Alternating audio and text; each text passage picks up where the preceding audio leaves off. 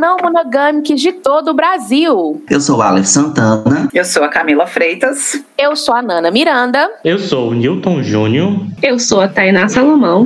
Sejam muito bem-vindos ao episódio piloto do Não Monopode, o podcast do Não Mono em Foco. Chegamos na podosfera para falar sobre vários assuntos, mas sempre na perspectiva da não monogamia política, é claro. E hoje vamos contar um pouquinho sobre a história do nosso projeto e também sobre a trajetória de cada um de nós. Solta a vinheta, moço!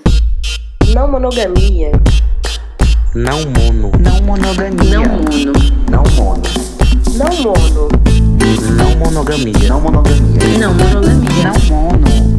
Não mono em foco. Não monopode. É isso aí, gente. Que alegria começar mais esse novo projeto, o podcast do Namoro em Foco. Para quem já acompanha o nosso trabalho, sabe que a gente recentemente lançou um site novo em comemoração ao nosso primeiro ano aí de existência. E o podcast é mais uma iniciativa dessa nova fase. Eu acho que seria legal, estamos aqui em um time de cinco pessoas, né, gente? O nosso time aqui ele tem crescido. Recentemente chegou a Tainá Salomão, para quem ainda não conhece ela, vocês vão conhecer um pouquinho mais dela hoje. E acho que para a gente dar início a esse primeiro episódio de estreia, é muito importante a gente contar para vocês um pouquinho de como surgiu o Nomono em Foco. Você conta pra gente, Newton? Eu acho sempre legal, amiga, falar sobre esse começo do projeto, né? Porque eu vejo que o Não Mono em Foco ele surge de um incômodo e um incômodo que foi reverberando em outras pessoas, né? E foi a partir desse incômodo e desse encontro.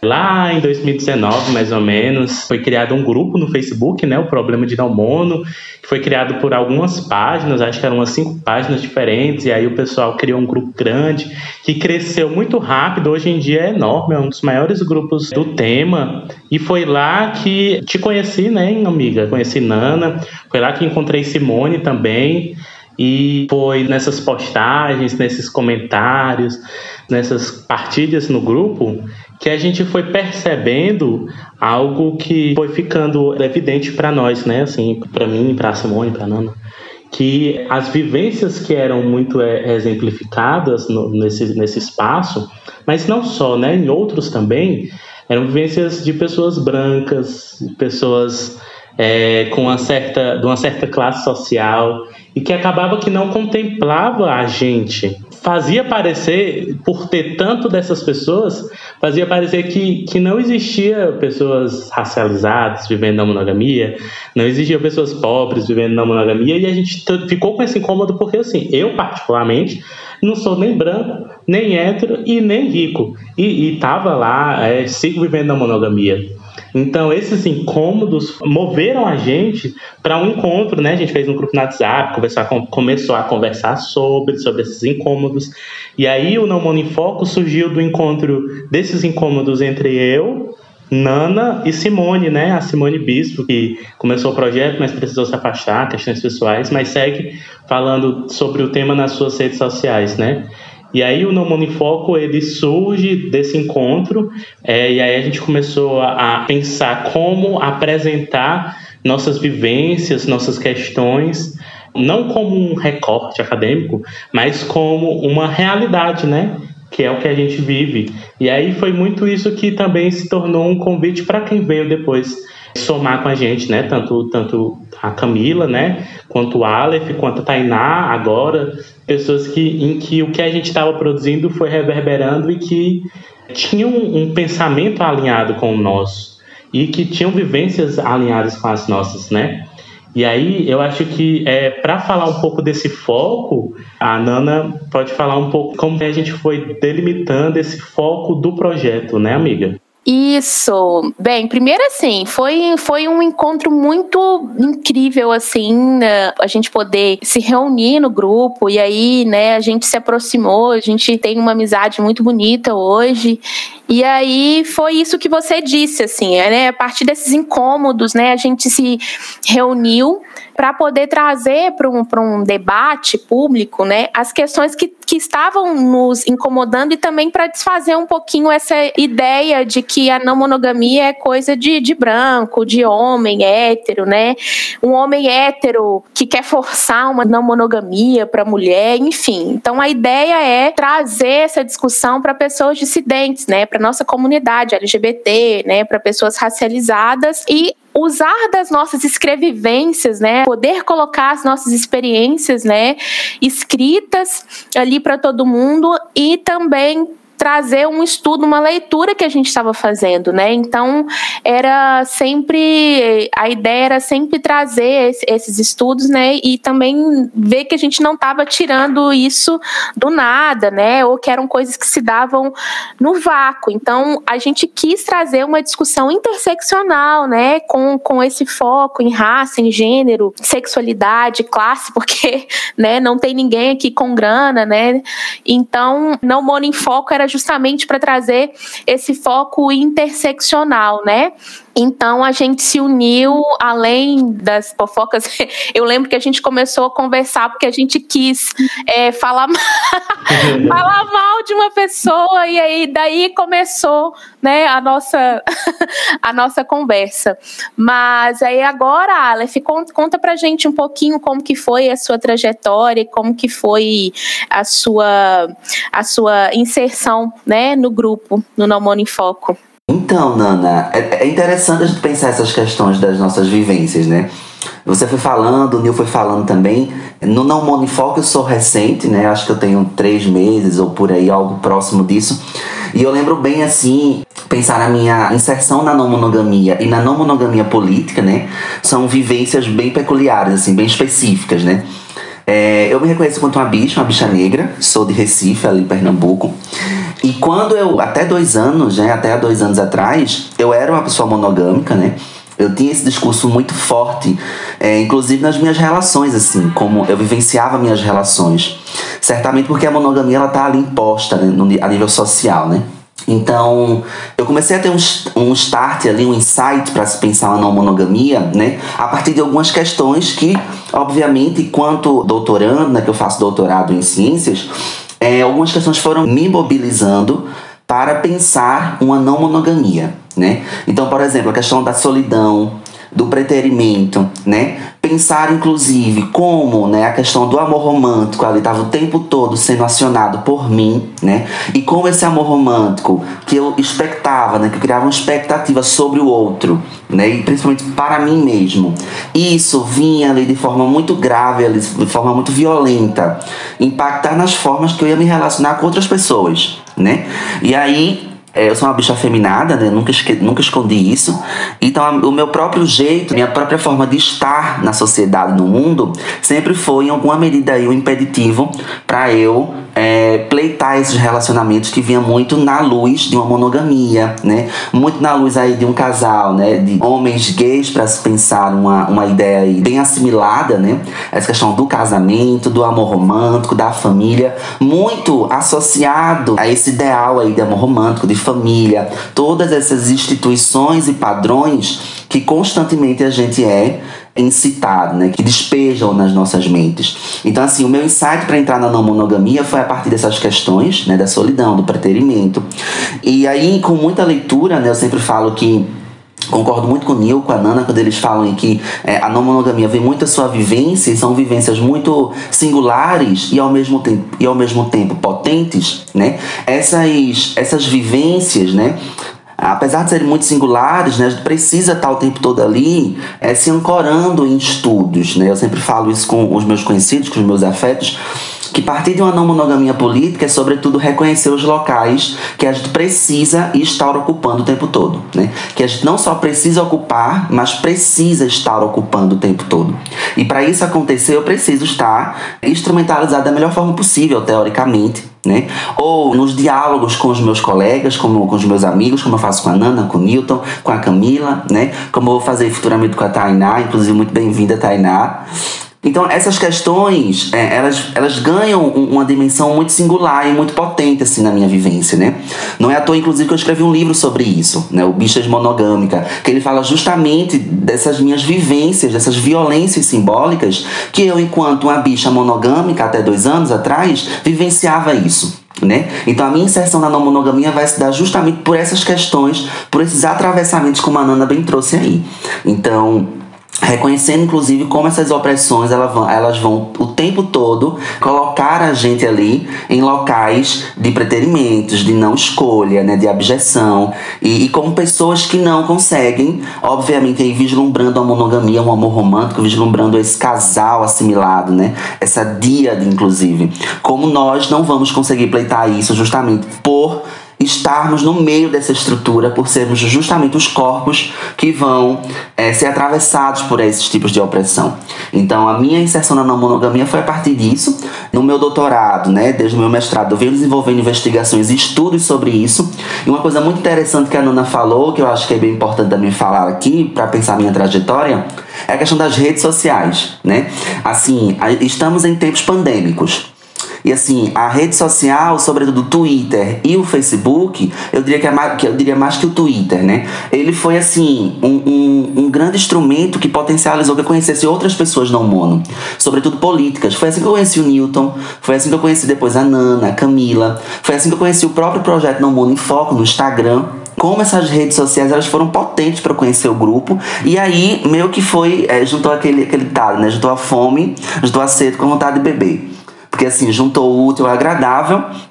E aí eu fui investigar, comecei a acompanhar as páginas, as redes sociais, comecei a interagir mais. E à medida que eu interagia mais com o pessoal nas redes sociais, eu também investia um capital teórico para se pensar na minha tese, né? Que a minha tese ela fala sobre afetos, sobre relações, sobre monogamia, sobre bichas, né? Sobre homens gays e bichas e como isso vai estar o tempo todo ali, né? Associado ao meu Aleph não monogâmico político, né? Então, basicamente, um resumo assim da minha trajetória foi essa. E eu passo agora para lá e para a Camila para contar um pouquinho pra gente, né, Camila, como é que foi a tua inserção, pra gente conhecer um pouquinho melhor.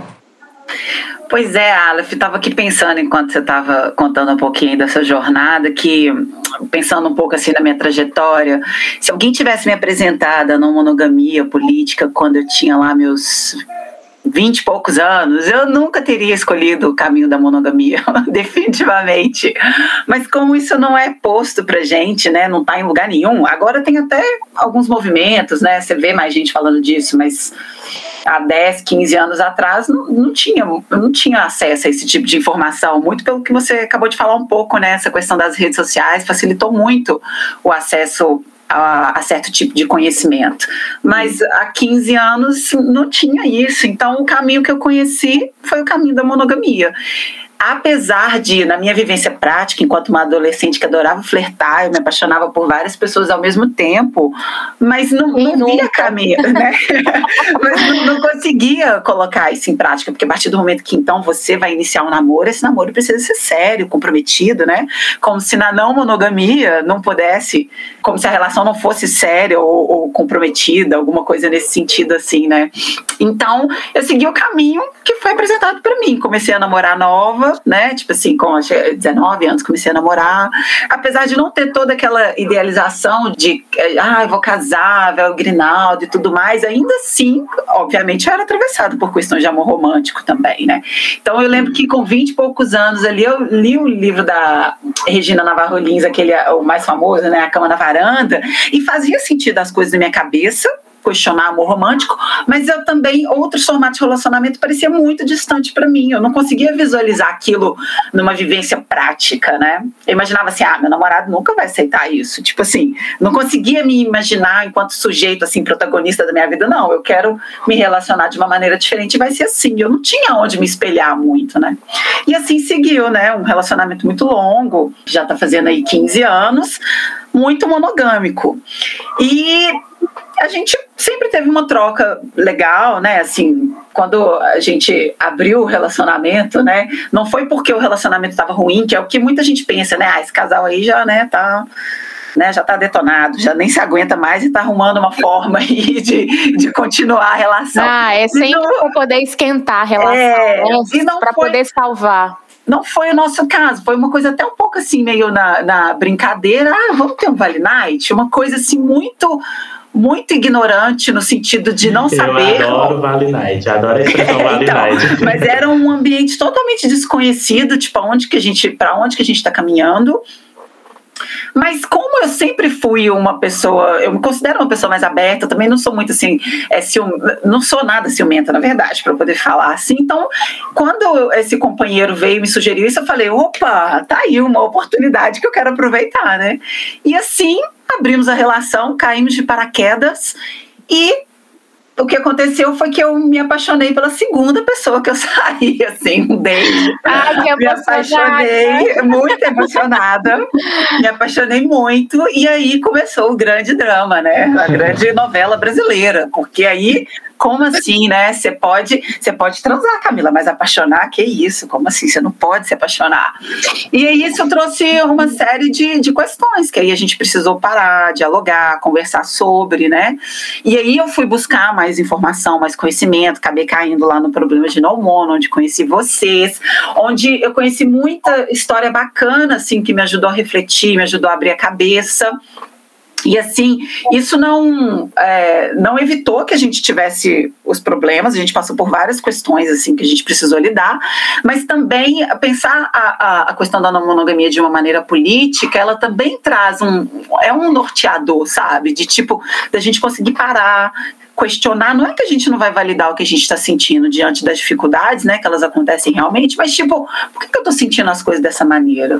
Como que eu posso elaborar isso melhor, né? Então, é, essa busca por conhecimento me ajudou muito a, principalmente, que hoje eu enxergo que foi o que a não monogamia, de fato, ela trouxe de positivo para minha vida, foi a possibilidade de eu ser uma mulher mais autônoma, sabe, assim, de me compreender melhor qual que é o meu lugar no mundo, como eu quero estar no mundo, é, é, como eu quero me relacionar com as outras pessoas, me ajudou a me centralizar na minha própria vida, a ser protagonista da minha própria vida. Então, assim, eu tenho os meus afetos, as pessoas que eu, que eu amo é, trocar, mas eu, eu sinto que hoje eu sou o centro da minha vida, sabe? Assim, a forma que eu quero é, levar a minha vida mesmo. Isso isso me trouxe é uma coisa empoderadora assim né no sentido de não peraí é, o que, que é da Camila o que, que é do outro sabe assim o que que é, é quando a, os problemas surgem as demandas acontecem é uma demanda minha ou é o outro que está trazendo. Isso ajuda a refletir as coisas e, e faz a gente se movimentar sabe? Então hoje por exemplo eu fui buscar terapia né? Eu tive condição de fazer isso. Então busquei terapia é algo que me ajuda muito a refletir as coisas. Claro que eu tive dificuldade para encontrar um profissional que desse conta de abordar essas questões comigo, né? Que eu não me sentisse julgada nesse sentido. Hoje esse meu companheiro também faz terapia, então isso também ajuda, né, a lidar com as questões difíceis quando elas aparecem. E assim, de uma maneira, eu, eu, sou um pouco poliana, assim, que eu gosto de olhar o lado positivo das coisas, sabe? Então, tipo assim, é, esse meu companheiro, ele se relacionou com outras pessoas é, com as quais eu pude conhecer, e aí é legal você se abrir para o outro também, sabe? Então, são pessoas que eu gostei muito, não são pessoas que viraram. É, amigo íntimo, mas são pessoas com as quais eu tenho uma relação cordial, com quem eu posso trocar, com quem eu penso assim, se tá fazendo bem para esse companheiro meu, que bom, sabe? Tipo assim, porque eu também sei como é bom quando outras pessoas fazem bem pra gente e acrescentam na vida da gente. Eu tô no momento agora que eu tô é, conhecendo uma outra pessoa e tá sendo muito legal. É, eu sinto que para ele é muita novidade, né? É, mas aí é uma pessoa que está aberta, eu acho que aí que está o desafio da não monogamia, porque não tem uma receita pronta, não tem uma fórmula pronta. A questão é assim, estamos dispostos a construir algo que, que seja bom para as duas partes, né? Que a gente tenha é, canal e, e, e, possibilidade de dialogar sobre os desafios, sobre refletir qual é o tipo de relação que faz sentido. Então, assim, hoje, apesar de todos os desafios, eu sinto que a não monogamia política ela traz um respiro, assim, sabe, para minha vida. Ela me ajudou a fortalecer os vínculos com os meus amigos, sabe, essa questão de refletir sobre a hierarquia nas relações, porque isso foi mais difícil para quem eu acho, assim, na minha opinião, né, quando a gente faz uma transição de monogamia para não monogamia, precisa lidar com quanto tantas questões de hierarquia, tantos vícios de relação monogâmico, tantas pequenas coisas, sabe? Por exemplo, Dia dos Namorados.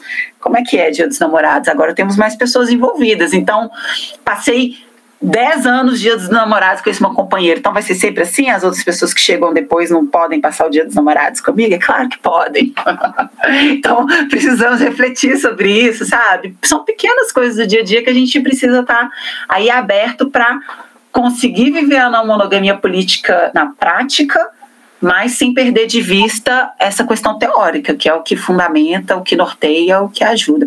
Nossa, gente, já falei demais, né? Acho que é isso aí. Passo, vou passar a bola para Nana. Nana, conta aí um pouquinho agora pra gente. Como é que foi sua jornada? Camila, só que, queria falar um ponto que é uma, é, na verdade, é uma construção e um autoconhecimento, assim, né? A gente, quando se descobre, é, vai, vai entrando na não monogamia política, sobretudo, é, esse autoconhecimento, como você bem trouxe aí, a gente vai, assim, deslanchando para uma série de questões que a gente anteriormente não compreendia, né?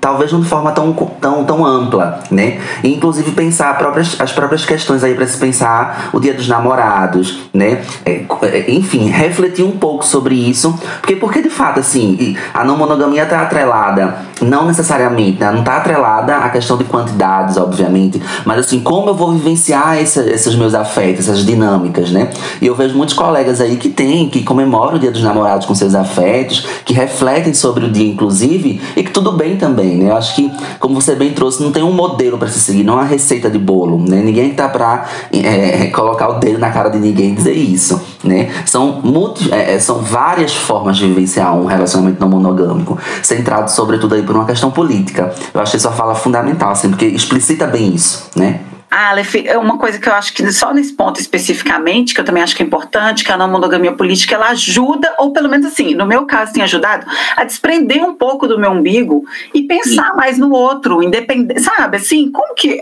uma coisa mais coletiva, como pode é, ficar confortável para todo mundo ali? contemplar todo mundo, sabe? Desprender um pouco do que é bom só para mim e o que, que pode ser bom ali para a comunidade ali, para o coletivo, coletivo, né? né? É. É bem isso. Nossa, e, e você, você comentando assim sobre, sobre a sua trajetória, e aí eu fico pensando como que essa trajetória, esse processo que é individual, ele é diverso, né? E não existe uma receita de bolo ou um algoritmo para poder é, é, dizer como que deve ser feito, né? Porque eu, é, diferentemente de muitas experiências que as pessoas têm em relação à monogamia, eu não, não tinha um casal, né? E eu não precisei desconstruir a noção de casal porque não existia essa figura de casal para mim, entendeu? Eu, eu, eu considero que eu estou assim, comecei a refletir a não monogamia, e aí na época eu nem tinha esse entendimento que era não monogamia há mais ou menos uns quatro anos. Porque, na real, eu estava num processo, eu estava fazendo terapia também, inclusive. É, eu estava num processo mais de buscar a minha autonomia emocional, assim, e eu tô falando isso também em relação à minha família, né? Então, e aí eu comecei a pensar nisso em relação à autonomia emocional, e aí eu pensei, uh, o que que o amor romântico tem a ver com essa autonomia?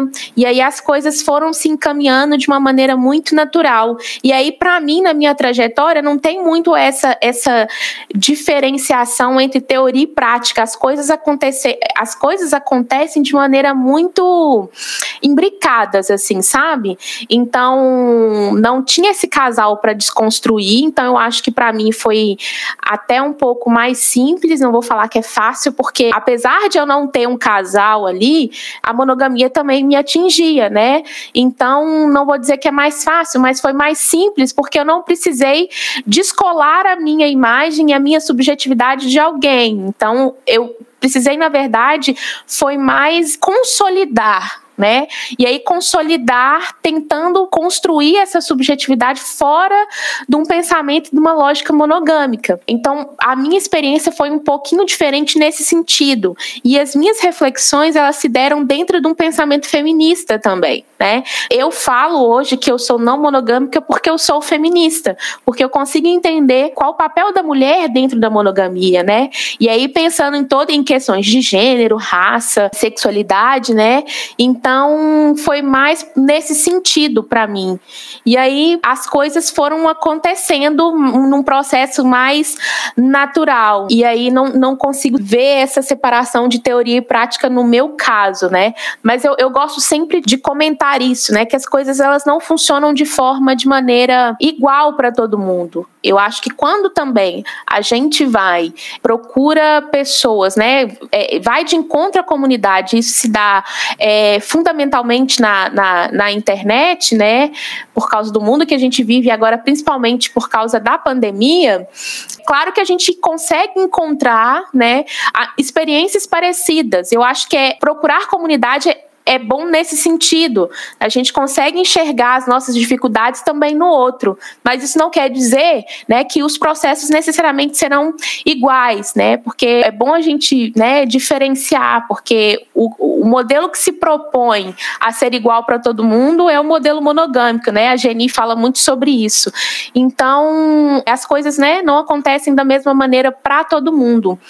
E aí é isso, assim, para mim as coisas foram acontecendo de forma natural, num processo, né, mais não sei se linear seria a palavra, mas os pensamentos e aí através, né, dos estudos, principalmente na perspectiva feminista, eu fui encontrando né, uma articulação entre os estudos e também as opressões, né? Então, entender como que a monogamia vai estar articulada com a cis heteronorma, como a monogamia vai estar articulada é, a, a, opressões de gênero, opressões né, de, de classe, de raça. Então, foi pensar numa não monogamia política é mais um aspecto da minha identidade política, né? Pensando que eu sou anticapitalista, pensando que eu sou anarquista também, né? Então, é um pensar a não monogamia política engrossou o caldo das minhas perspectivas políticas, né? Então, isso fez muita diferença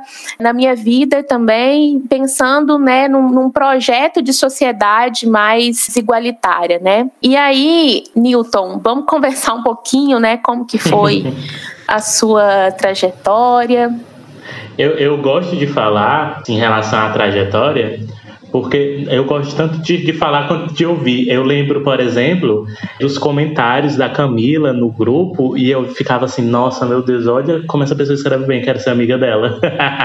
e eu fico imaginando isso e pensando. Ah, só você é, mesmo, Nilton. Era, era muito massa é, encontrar reverberação naquilo que você tá falando, né? Se eu fiz um comentário, tu responde, você fez um post e a Nana responde, encontrar a reverberação disso foi também onde tive contato primeiro com a Tainá, né? já o Aleph foi muito pelo Twitter também. Mas eu gosto de falar da, da minha trajetória em particular, porque como eu sou uma pessoa que fala muito sobre o tema nas redes sociais, me expõe bastante em relação a isso, algumas pessoas tendem a criar uma imagem de mim que, que não é real, como se eu não tivesse passado por determinados processos.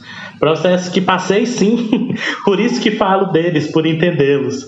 Diferente da Nana, que partiu de uma reflexão que juntou muito teoria e prática na, na própria vivência, né, na praxis dela, eu comecei a vivenciar não monogamia como muita gente, né, no famoso RA. eu me mudei para Fortaleza para fazer música, né, a faculdade que eu estou terminando em nome de todos os deuses, é, em 2017. E foi no carnaval de 2017 eu conheci o Vitor, com quem é, eu me relaciono desde então, a gente mora junto, né? A gente começou a namorar em 2017 fechado, né? Mas a gente conversava muito sobre, assim, a gente tinha um, um alinhamento muito próximo em relação à tranquilidade com que a gente enxergava sentir atração por outras pessoas, olhar a, a pessoa com a bunda linda e comentar. é, isso era muito tranquilo para a gente. A gente percebeu que ciúmes da maneira como as pessoas colocam, inclusive ciúmes como as pessoas colocam para escorpianos. Eu e eles somos escorpianos, mas não, a gente não vivencia esse tipo de ciúme desde o começo, né? Assim, eu sou muito ciumento com os meus instrumentos. Mas com outras pessoas eu nunca fui de ter esse ciúme, assim, uma possessividade. Eu, às vezes, até forçava, né? Ah, forçar a, a personalidade escorpiano. Mas acaba que a gente tinha isso muito próximo. E aí a gente tinha é, exemplos de pessoas que a gente convivia, que tinha acordo de poder beijar na balada, a gente ficava uau, que coisa moderna, né? E foi conversando sobre. E aí eu lembro que no primeiro ano de relacionamento, eu me apaixonei por outra pessoa na universidade e contei para ele, e eu chorava, porque eu pensava que ele ia pensar que eu não amava mais ele.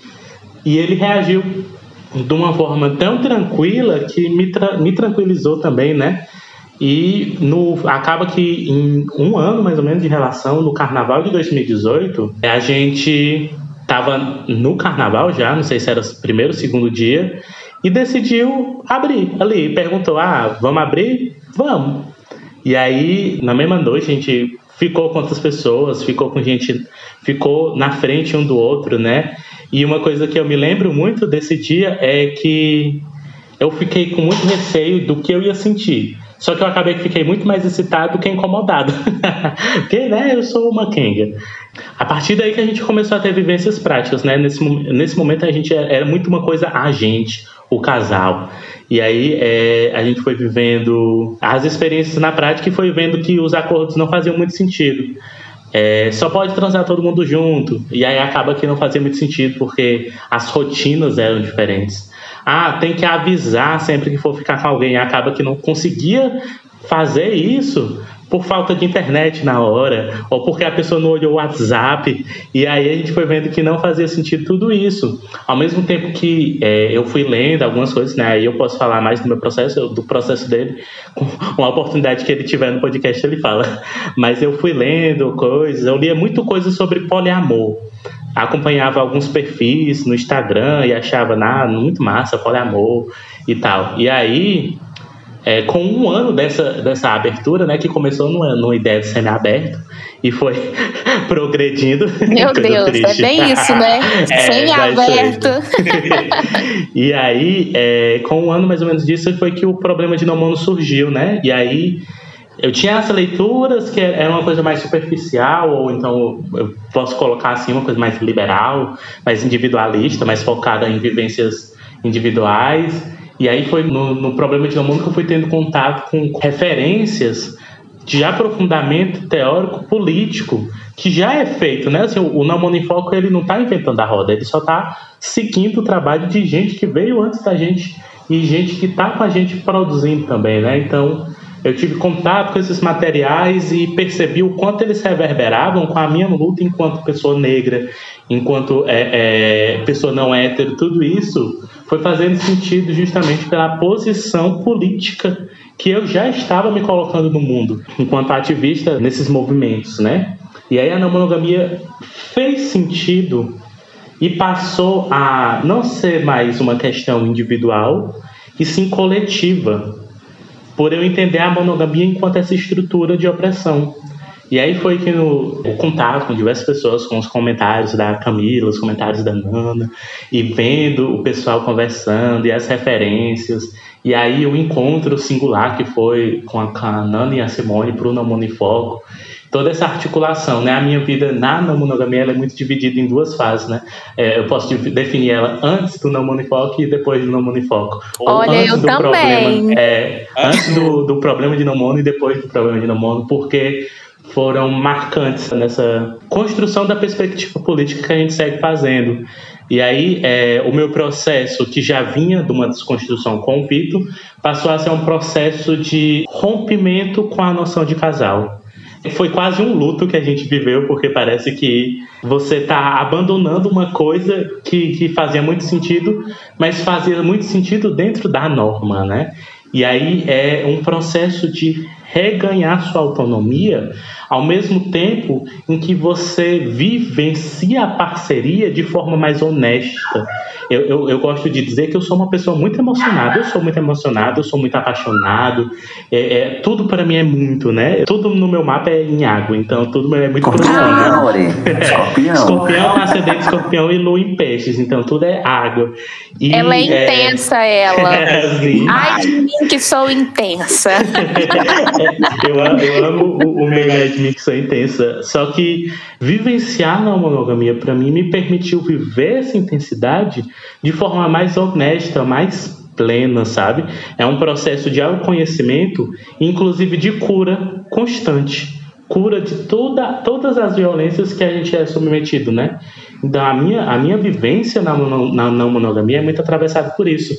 Tanto por vivências práticas no RA, por isso que eu entendo muito bem relacionamento aberto, porque eu já vivenciei.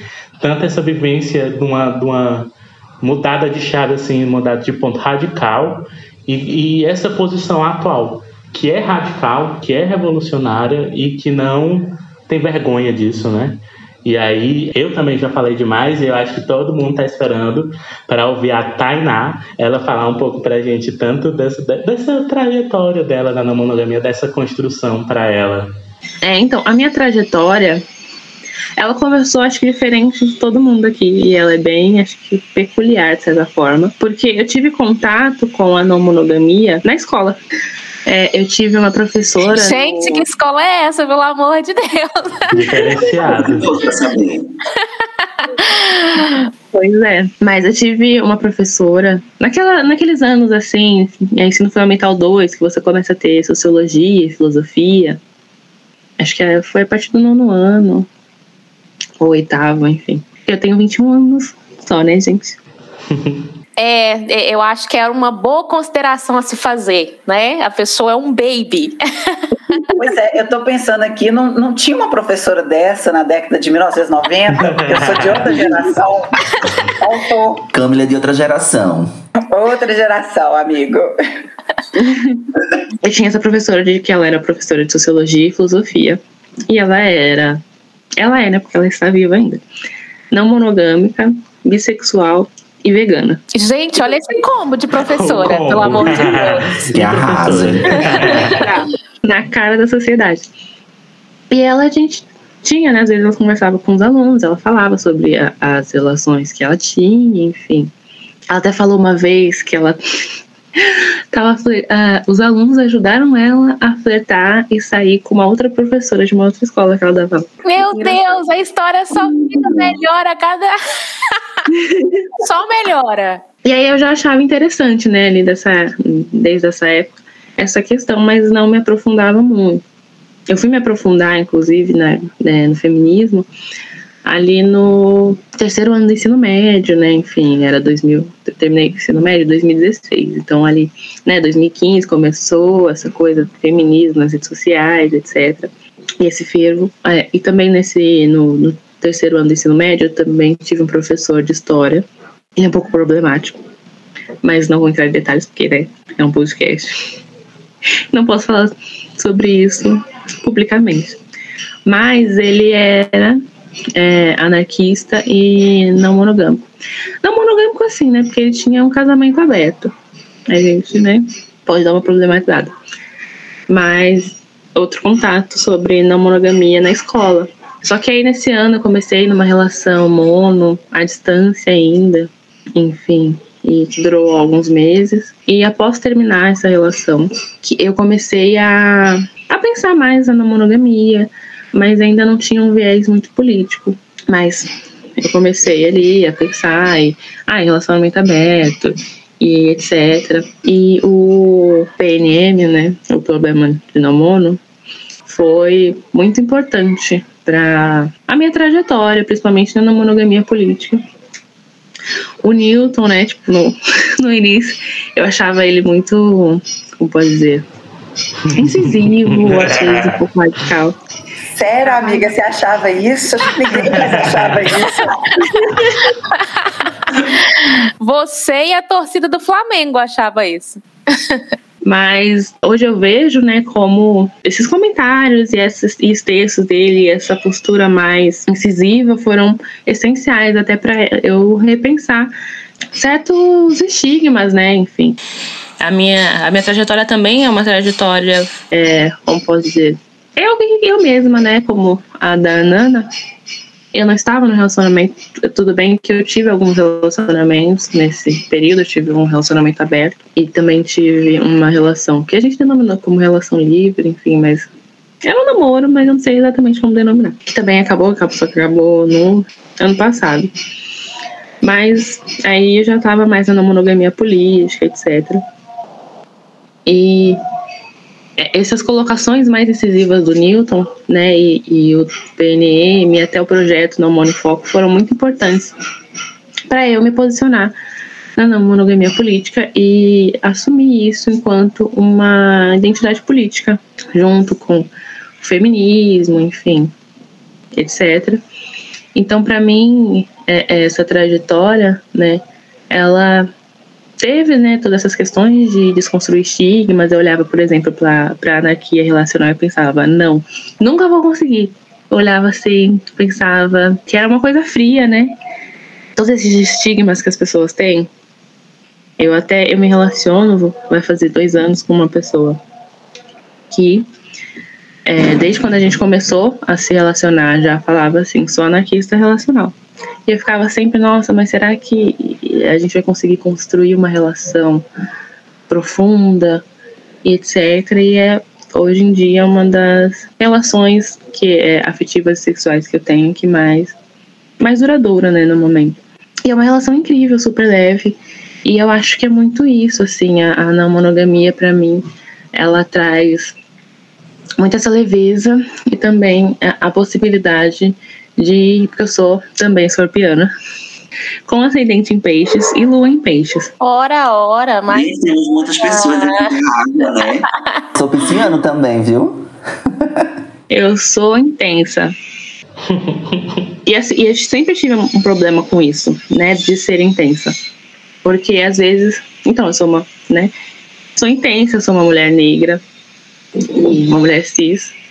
E muitas vezes eu, tipo, saía com a pessoa e tal, falava, ah, eu gostei de você. A pessoa achava que eu queria namorar, queria casar, queria prender ela e etc. E a pessoa sumia. Ou falava, ai, não tô de boa, não, acho que não vai dar mais pra gente continuar. Depois, às vezes, aparecia namorando. Mas, enfim. Então, a não monogamia, ela me trouxe, né? Tipo, tá tudo bem você sentir isso pelas pessoas, você expressar sentimento. Não quer dizer que você tá sendo uma pessoa super apressada e que você tá errada por você não ser uma pessoa, né? Porque tem todo esse rolê, ai, tratar ficante como ficante, que o pessoal monogâmico fica falando nas redes sociais. Não sei se, se você nunca viu, acho um pouco difícil. É, eu sou. E eu não sou essa pessoa, eu sempre trato todo mundo com muito carinho e afetividade. Eu gosto muito de conhecer pessoas e de ajudar as pessoas e estar tá ali e construir essas relações de troca, enfim. Então, a não monogamia, né, traz, me traz para esse lugar de uma forma mais leve, que eu possa exercitar melhor isso, sem ficar me preocupando com estigmas, é construir uma rede, né, enfim, de, de apoio, de afeto. Mas eu acho que é meio isso.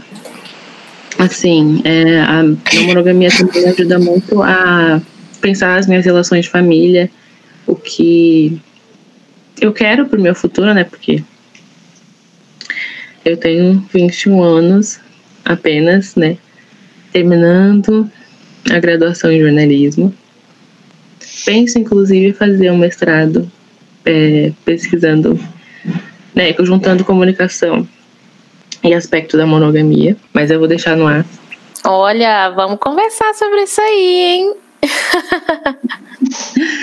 e também, né, quero, pretendo, além do projeto, também abordar o tema mais nas minhas redes sociais, porque eu quero muito trazer isso para as pessoas também, assim, sabe? Trazer esse olhar e essa reflexão, e para porque eu desejo, né, o que eu desejo para as outras pessoas é que elas possam exercer a sua autonomia,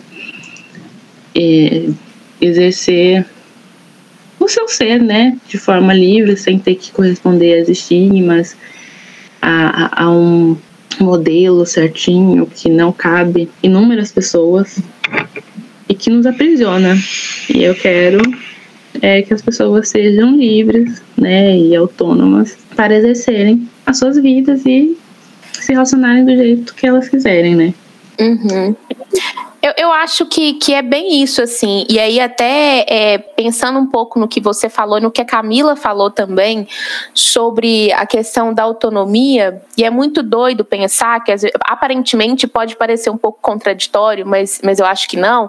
É quando a gente consegue pensar na nossa autonomia e aí se colocar no centro da vida, da nossa própria vida, a gente consegue de alguma forma também ser mais empático com quem a gente se relaciona relaciona e aí conseguir ter uma, uma troca muito, muito melhor e conseguir pensar também no outro, né? Porque não, não, não se trata de, de ser egoísta e só pensar em si, né? Mas é mudar a forma como a gente como a gente encara essas relações, né? Então eu sou o centro da minha vida, né? Mas a partir disso eu consigo ter um olhar para o outro é, que é muito mais humanizador, né? Quando a gente coloca assim no centro da vida, porque quando, quando a gente acha que o outro né, é a metade, né, da, da nossa laranja, né? Ou então necessariamente tem que complementar a nossa vida, né? A gente acaba é, não conseguindo visualizar aquela pessoa como um ser, né?